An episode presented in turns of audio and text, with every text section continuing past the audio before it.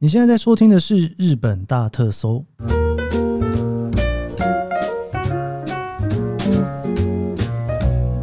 欢迎收听日本大特搜，我是 Kiss 研究生。今天是二零二三年令和五年的三月九号，星期四。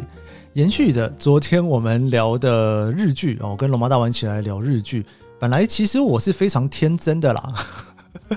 我想说我们二十分钟聊个三部，应该是差不多的状态哈。不过呢，因为龙猫大王他很专业了哦，跟他聊起日剧来，真的是我自己都会忍不住不小心多问他很多的问题，想要更了解他去观察日本文化哦，还有日本戏剧的一些观点哦。所以呢，我们昨天最后只聊了一个，还剩下两个呢。今天我打算呢要跟龙猫大王继续聊下去哦。不知道昨天的那部《派遣女役 X》大家听了怎么样呢？那个一看下去哦，相信我，你应该会可以看一个月两个月吧。除非你一次把它看完了，因为它真的蛮长的，也是跨了非常多季哦。我们今天要来聊的这两部啊，一部呢是非常新的一部日剧，那另外一部呢是非常经典的一部日剧。我觉得不管你是很少看日剧的人，还是常常看日剧的人，或许都可以从今天里面找到一个想要回顾日剧的心情。那我们今天就来继续聊聊龙猫大王推荐给新手在 Netflix 上面看的三部日剧。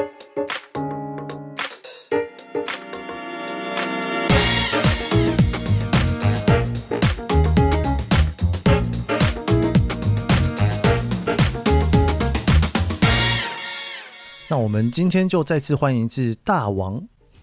是，大家好，我是龙猫大王。哎、欸，叫大王的时候会比较稍微慢半拍，要叫龙猫大王才会，那个领域很明确。还还还好，你没有叫我那家伙就好。那家伙为什么？喂，哎、欸，这样就好。是，不是因为我这样喊完之后，那个听众听到会不知道到底对面那个人是谁，就是想说到底谁在这边聊天。不好意思，我是我猫大王。这个在公开场合要讲这四个字，实在很痛苦。会害羞吗？会，绝对会。因为像我常常参加试片，那去试片的时候领票的时候，他都会问说：“哎，请问你是谁？”这样子，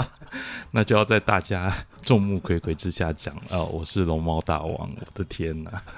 可是你取这个名字的时候，从来没有想过你必须要从文字的后面走出这个世界，对不对？对，绝对没有，因为当时我还在工作，这样子。嗯、那就我想，这可能只是个嗜好而已，在网络上面随便取名字都可以啊，这样子。那没想到，就就有一天必须抛头露脸。我我完全完全懂你的感觉。我之前就是有一阵子在台大兼课的时候，然后我就去办那个停车证，然后我就办的时候，那个那个服务人员就看到我走过来，他就说：“哎，请问一下，那个是老师还是研究生？”然后我就很 直觉的说：“我我是研究生。”然后他就待在那里。我想：“哎，不不，我是。” 太糟糕了，这个 混淆所有人。所以我想，那个社群网络之前有实名制，其实也没那么糟哦，真的。最起码不会有太奇怪的故事发生。没错，对对对对啊！每次那个在学校里面，那个因为我都帮研究生上课嘛，都上硕士班的课，对，就觉得有一种到底谁在教谁的感觉。研究生教研究生。好的，我们昨天聊了一部很精彩的日剧，我想说今天我们要继续聊两部，我们今天一定要把它聊完啊！是，一定要聊完。对对对，我们一定要把它聊完，要不然就是它会被吊胃口吊太久。对，好，我们第二部日剧是五季家，对不对？对，五季家的料理人。哇，对，好，那这个是四之愈合所制作的日剧哦。那它是漫画改编的，但是呃，这个日剧上了以后哦，这个我我想对于台湾观众来讲会是一个很新的体验呢、啊。是因为我我们可能在好莱坞电影里面看过《五季回忆录》《艺伎回忆录》。嗯，好，那但是呃，这个然后料理的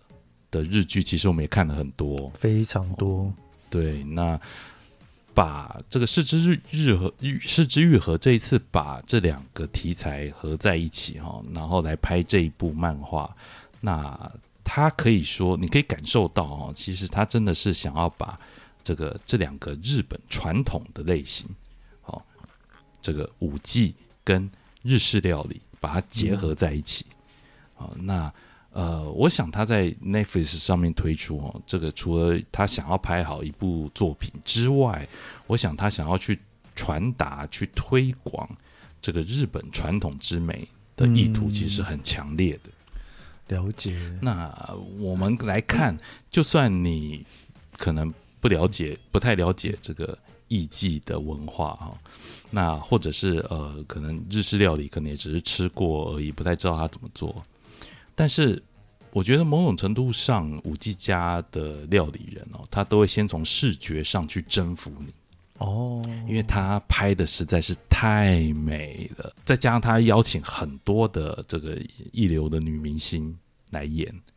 哦，那所以画面上面，然后呃，你可以看到很漂亮的这些舞技啊，年轻的舞技，那还有很美的日式料理，嗯。那连带它里面的台词跟剧情都很可爱，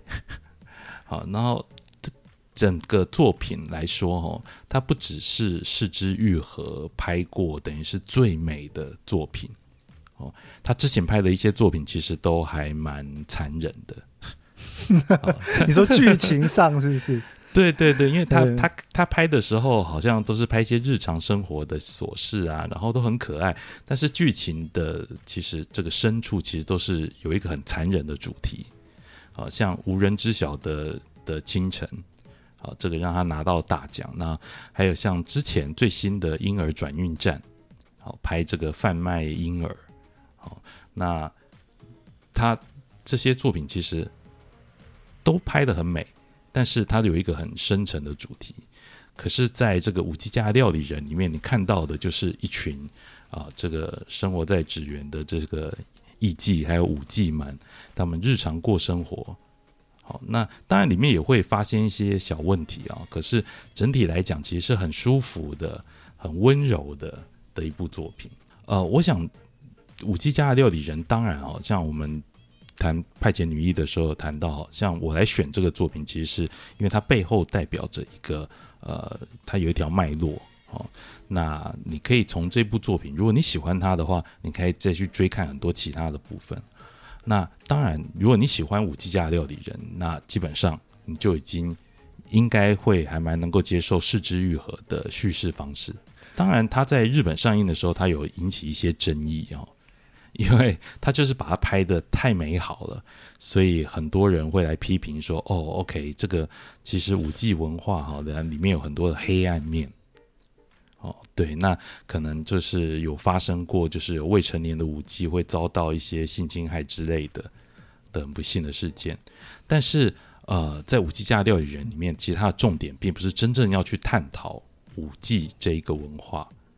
而是去探讨在。日本现在还有艺伎、舞伎这样子的一个有点相对封闭的生活圈里面，它会发生什么事情？而且它保留了一些从古至今的文化，还保留在这个小圈圈里面。是，那他想要把它表达出来。那我想这个对于呃我，因为我想很多人，尤其现在国门大开以后，会跑赶快跑到日本去返乡哈观光。那京都。纸园这个其实是很多人会去的地方，那我们常常会去，比如说花见小路啊那边去拍呀、啊，拍这个舞伎。那像这一点，他也有在日剧里面提到，哦，比如说很多外国观光客看到艺伎舞伎走过去，他们可能是要去赶场，但是他们大家好像看到珍稀动物一样，就会赶快停下来，请他们停下来拍照。那这个这件事情啊，他也有把它拍在日剧里面。对，那所以我想，呃，你你可能不用抱着说，哦，我今天看了这出剧，我就一定要了解这个五 G 文化的里面的光明面跟黑暗面是什么。其实不是这样子，它是完全的光明面的东西。嗯，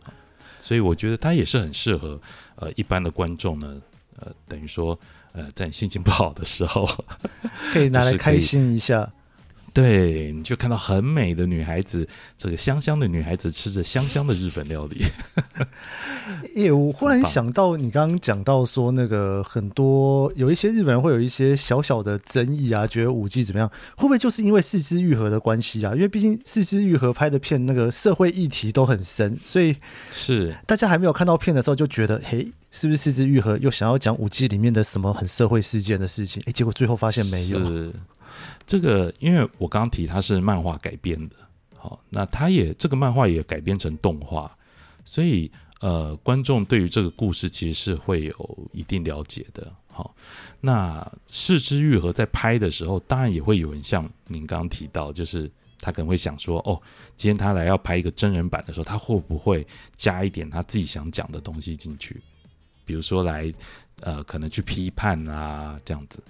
但是其实没有，他他反而把它拍得更美，比这个动画版拍得还要美。那所以他这一次你可以发现，他是站在一个他珍惜这样子传统文化的角度去做这个东西。”这个逼得是枝裕和在接受这个 受到外界舆论炮火的时候，他还自己亲自出来来解释自己为什么要这样做的原因。对，因为刚大王有聊到说，如果你喜欢这部片，就可以再多看一些四肢愈合的电影的时候，我那一瞬间脑中浮现的东西是。哎，是枝裕和的电影，很多人看了会睡着，但五 G 家不会睡着，哎，真的不会。对，对啊，这个、大家会不会抱持错误的想象去看四肢愈合的其他电影，就要从头睡到尾？这这个，我我想哦，这个像我刚刚讲的，嗯、这个五 G 家料理人里面有香香的女孩子跟香香的日本料理，对，所以呃，你如果看完你喜欢的话，嗯、下一部我绝对推荐就是。这个《海街日记》哦，因为它里面有四位超香的 这个当红女星，真的全是女主角哎、哦。对对啊，谁当女主角都不意外的那一种，真的，而且就是真的是一网打尽，不管你喜欢哪一种类型的四十四个女主角都可以满足你。对，我其实其实真的是像我自己对于。这整件事情有一些很刻板的印象放进来之后，我就会觉得哦，真的很特别的地方是，第一个是因为我看是枝裕和的电影，我刚刚说会睡着，其实是一种开玩笑啦，就说因为 四肢愈合，它其实他会花很多的时间去酝酿事情嘛，那他酝酿事情的那种音乐又用的很少啊，其实是蛮不呃，如果不常看日本的电影的话，或者是会不太习惯的一种做法。但是，像改编漫画，只要看日本，不管是改编漫画的电影啊，还是日剧啊，所有的人都会忽然像卡通人物一样，会有一种很奇怪的卡通感出来。所以，因为我我那时候看五 G 家的料理人的时候，我就想说，怎么可以这么的违和啊？对，就是一个四肢愈合，但是又拍一个很有卡通感的一部日剧在这里面。是哦，我我想哦，这个四肢愈合其实。呃，他有一阵子没有回来拍日本的东西哦。哦，他他这个之前拿了奖了以后，他其实去合作了很多海外的计划，哦在法国拍戏啦，那包含这个去韩国拍《婴儿转运站》。嗯嗯。那他这次我觉得回来拍这一个其实日本传统的东西，我想他是有他自己的使命感的。了解，所以你会发现，他把它以影集的方式呈现。其实你会发现，影集的时间就是这么长，它不是两小时的电影。嗯，所以他能讲的东西其实也没有那么多。再加上他又是一个改编作品，他不是赤之愈和自己写的剧本，所以呃，我想这个中间可能他可能暂时放下了他的这个创作作者论的角色哦。他今天是要去做一个，他想要去讲，呃，这个日本人都知道，但是可能连日本人自己现在也已经不太去碰触接触的文化，这样子的东西。嗯，所以我想，这可能势必会跟他之前的作品有一点不一样。嗯，也算是他自己的一个挑战。对对对，我觉得这个这个某种程度上可能才是他的挑战，因为。这个你如果去看他之前的作品，其实他的剧本哦是会改编自己改很多很多次的。我觉得如果不太喜欢哎不不太常看日剧的人，透过这部戏，我觉得收获很多。哎，第一个学可以看到日本的传统文化，又可以看到名导演的作品，然后它又是一个很活泼、很容易接受的一部日剧。没错，这个都很美，而且连那些料理其实。料理本身可能不是很复杂，可能是我们都很熟悉的，但是他就可以把它拍的好像哇，会飞出一条金龙出来这样子。但他们有要教你怎么做，他不是个料理节目，对，对，对不对？没错，一瞬间就啪就做出来了，真的是好感感觉好像我们都是在做些什么蛋包饭呢、啊？这个人家做就可以这么美。对，没办法，因为他一个人做，后面有十个美术组在那边帮忙加料，辛苦了，辛苦了。对，好的，我们最后一部这个哇，磁带西口公园很久很久的一部日剧嘞。没错，就是呃，Netflix 最近上了很多很多关工藤官九郎的作品哦，包含了这个胡玉龙啊、呃，这个 Sorry 青春，还还有我家的故事。那这个月又会上这个池袋西口公园跟啊胡玉龙，对，嗯嗯虎与龙是这个三月十五号的时候会上。那池袋西口公园呢，呃，是工藤官九郎第一次做电视编剧的作品。啊，是在二零零一年的时候的作品，所以离现在已经很远了。是，那这这个剧出来的时候，可以说是真的是一鸣惊人哦。这个全日本都认识了这个其貌不扬的工藤官九郎。其貌不扬，真的，他他其实外表有点猥琐的感觉，很适合在里面塞一个配角给自己演。没错，对不对？他他也他他也还蛮常出现出现的，但他本身是本职其实是演员。好，那他现在后来做编剧。那这个剧它最有趣的地方是，呃，这个现在可能比较少人提，可是，在二零零一年那时候出来的时候，很多人认为宫藤官九郎是日本的昆汀塔伦提诺。哦，对，那。其实你常听到这种称赞，很多人都会说啊，他是可能是台湾的昆汀，他可能是英国的昆汀，对，各国都要出一个昆汀，每个地方都有。对，但是呃，你看啊，已经二十三、二十二年了哦，这个是二零零一年的作品，到现在其实工藤官九郎还是跟昆汀很像，嗯，他对于。这个颠覆的手法非常非常在行，那这些手法其实我们在他第一部《池袋西口公园》就可以看得到，我觉得这是他厉害的地方。因为这一部作品其实本身也是一个小说哦，石田一良的小说，他来改编它。那他改编它，除了去改一些结局之情节之外呢，我觉得他最厉害的地方是他的台词写的非常非常的好，嗯，哦，这其实是昆汀塔伦提诺另外一个比较可能大家比较不注意，就是他可以把很无聊的台词 写的非常非常有趣，是，所以有的时候你会看他很多对话，可是呃又臭又长的对话，好像在聊一些不聊边界不的东西，可是你就是会被吸引，然后从这些台词里面更认识这些角色，是。很厉害。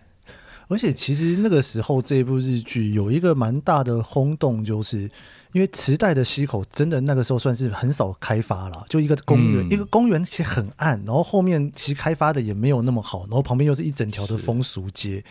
就那时候可能那个池袋人还不是很高兴，就是哎，还真的把它弄得一副很危险的地方的样子。没错，真的，呃，这个我们可以讲啊，这个在池袋西口公园红了以后，我相信在那个年代。呃，包包括我自己哈，这个去东京的时候都一定要去池袋西口公园绕一圈去看看，然后赶快溜走，是不是？有一个错误的期待，对，到底有多么恐怖这样子？那，但是我我要讲我自己的经验，很妙的是，其实后来我很常住在池袋西口的饭店哦，对，那边有一间那个大都会的饭店呢，那还还还蛮便宜的，其实我还蛮推荐的。那去的时候，你可能会觉得，哎，好像，嗯，怎么好像没有日剧里面演的这么的可怕，龙蛇杂处？对啊。那但是你在这个池袋西口公园里面看，其实这个池袋西口哦，它不只是跟现实的池袋西口有一点点落差而已，它其实基本上是很魔幻的。嗯，哦，这条街上面它会有各式各样卧虎藏龙的的人才藏在里面。嗯嗯，我们之前提这个派遣女一其实是很洋化的啊、哦。这个池袋西口公园其实某种程度上也有点好莱坞的味道哦。你会发现池袋西口公园好像不只是一个好像就是犯罪率很高的地方，它某种程度上，它有点像是地下的一个隐藏的乐园。对对，你只要抓到在这个乐园生活的、嗯、的这种规律规范，你就可以在这里活得很开心。嗯，嗯，可以没有父母，可以没有这个道德上面，可以没有钱，都可以在里面活得很很很快乐，每天可以跟朋友到处玩，不愁吃穿这样。其实日本很多类似的，不见得是不见得是日剧，也有可能是电影，甚至是游戏。比方说像《人中之龙》里面，它也是会有一个小区块，那边人就是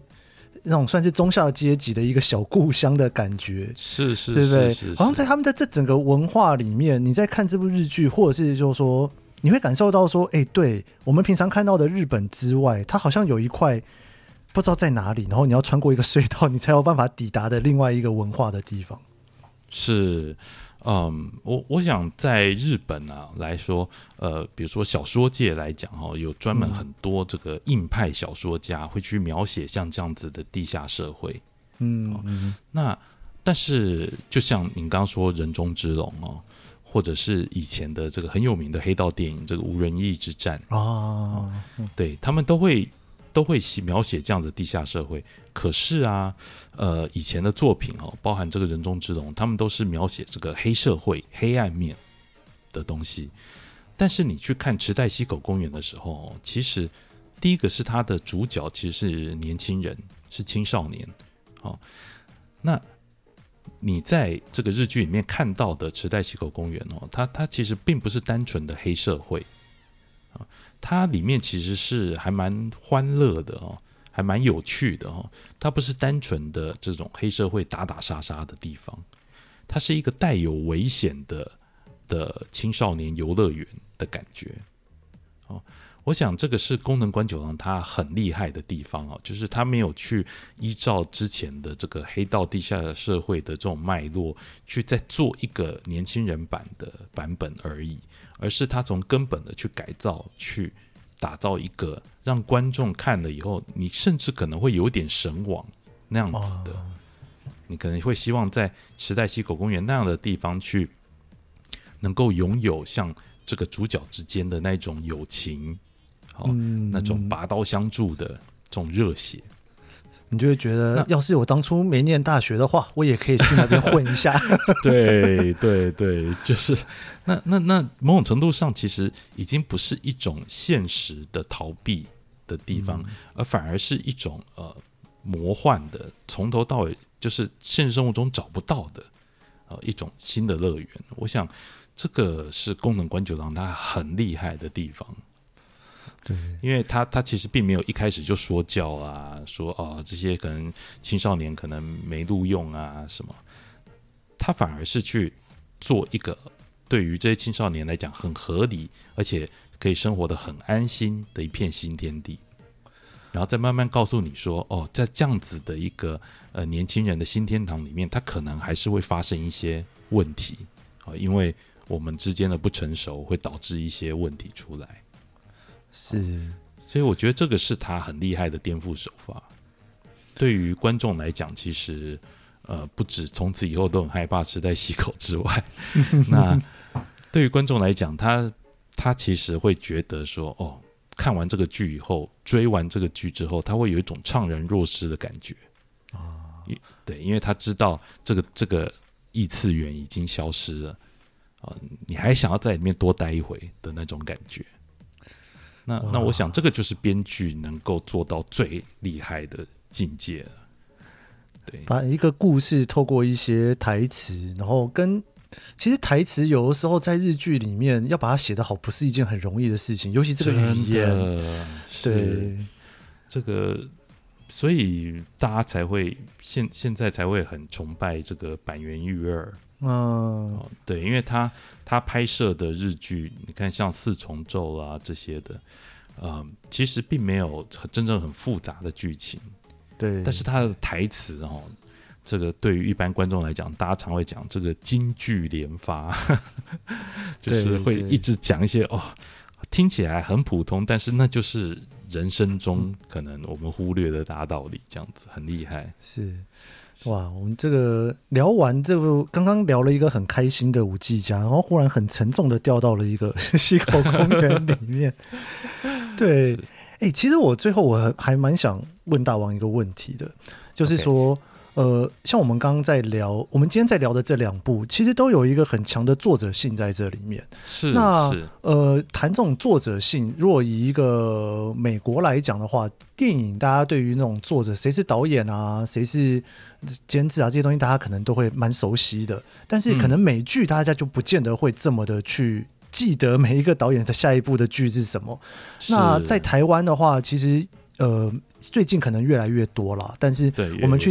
我们去习惯说这个电影是谁的，可能有的时候会听到，但是要去讲说这个日剧是呃这个台剧这个偶像剧是谁的这件事情就会比较、嗯、比较少一点点，不是大家特别会去关注的事情。嗯、你觉得像在日本他们的日剧的文化会让大家开始会很向往，或是特别喜欢某一些人所拍出来的剧本，它有什么样子的脉络跟原因吗？啊、呃，我我想是这样子哦，就是。以影集来说，哈，当然，当然，呃，影集因为很长，好，那所以编剧呢，其实基本上他写的剧本的重要性非常高，嗯，你不能像电影一样，可能完全由导演来主导，即使这是一个很很普通的剧本，他还是可以把它拍得很漂亮啊。在在日剧里面，在戏剧里面来讲，作家啊，编剧其实是很重要的。